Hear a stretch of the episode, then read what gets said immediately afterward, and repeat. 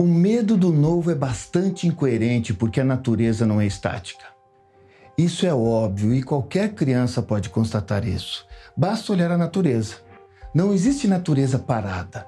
É sempre um dia após o outro e a cada dia pensamos e desejamos a coisas diferentes. Eu sou o Dr. Paulo Brandout e seja bem-vindo a mais um Brandoutcast. E o assunto de hoje será resistência, o incoerente medo do novo. Quando em sessão de coaching, o executivo me fala que está com medo do novo desafio que a empresa está colocando, eu geralmente faço uma pergunta com tom sarcástico. Então, o senhor está me dizendo que o senhor tem medo da vida? Geralmente eles me respondem com um sorriso amarelo. Mas é isso mesmo. Ter medo do novo se assemelha a ter medo da vida. Às vezes percebemos que uma determinada condição não é satisfatória e queremos mudar isso, mas o medo do novo aparece como uma forma neurótica de resistência a essa mudança. A ideia de mudar sugere um contexto diferente e normalmente temos medo de situações novas.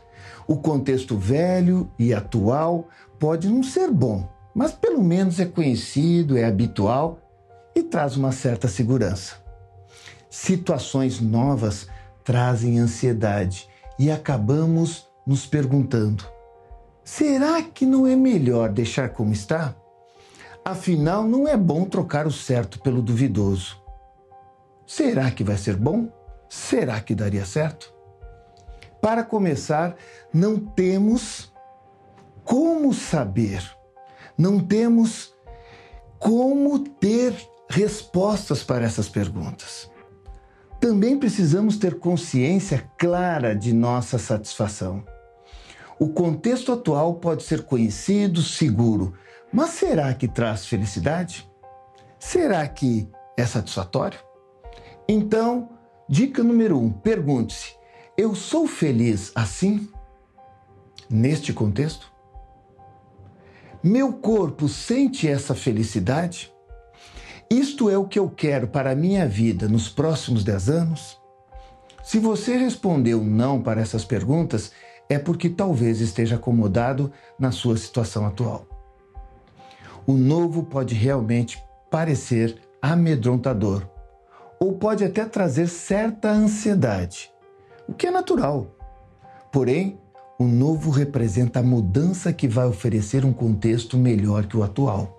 E lembre-se de quantas situações novas você já vivenciou em sua vida e as bancou, deu conta. Vá lá atrás e lembre de todas essas situações. E você vai ver que não foi tão difícil. E você vai ver que você tinha competência e foi adquirindo competência para poder dar conta daqueles desafios, daquelas situações novas. Então, desenvolva a competência e vá para a ação. Outra coisa, é bastante comum ter medo de coisas que acreditamos serem boas para nós. Parece meio incoerente isso, não é mesmo? Mas é muito comum. São os objetivos e metas que queremos alcançar, porém, ao mesmo tempo que queremos, temos medo de realizá-los. Vou te explicar melhor isso. Quando você quer muito alguma coisa e não tem conseguido realizar, deve haver alguma resistência ou medo incoerentes ligado a isso. Resistências são as memórias que temos em nosso inconsciente que nos fazem acreditar que aquilo que queremos nos fará mal. Ora, a natureza tem um princípio básico que é o bem. E quando acreditamos que aquilo que queremos nos trará problemas, a natureza compactuará em afastar o que queremos. Daí a importância de tomarmos consciência de nossas memórias disparadoras de resistências.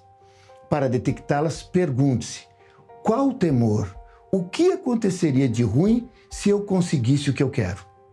Talvez você não se sinta bom o suficiente para bancar o novo. Talvez. E aqui vou falar de um exemplo. Cristina quer muito ter um relacionamento duradouro, só que nunca consegue. Quando pergunto, Cristina, ao imaginar a situação de já estar em um relacionamento, o que teria de ruim nisso? Cristina me responde: Muita coisa, Paulo. Eu perderia minha liberdade, teria que dar satisfação de tudo para o meu parceiro, estaria cheia de obrigações que a vida a dois exige, sabe muito bem disso. Não poderia nem mesmo ir ao cinema sozinha ou sair com minhas amigas. Veja bem, se a Cristina não perceber que tem essas resistências, esses medos impedirão que ela encontre um companheiro, porque dentro dela tem um parceiro que significa uma ameaça à sua integridade, à sua liberdade. Logo, ela mesma, inconscientemente, vai contra seu próprio desejo, seu próprio objetivo. No momento em que ela perceber que ter um companheiro não significa perder a liberdade, no momento em que ela checar seus valores, seus conceitos de obrigações, papéis de casada e perceber que amar alguém não significa estar nas mãos desse alguém, e sim em suas próprias mãos, ela desarma a resistência e consegue realizar o seu desejo, inclusive atraindo alguém que a respeitará bastante pois será isso, respeito, que ela estará emanando. Identifique tuas resistências, lide com elas e eu garanto que você terá muito, mas muito mais sucesso no sentido amplo na sua vida. Um grande abraço e até mais.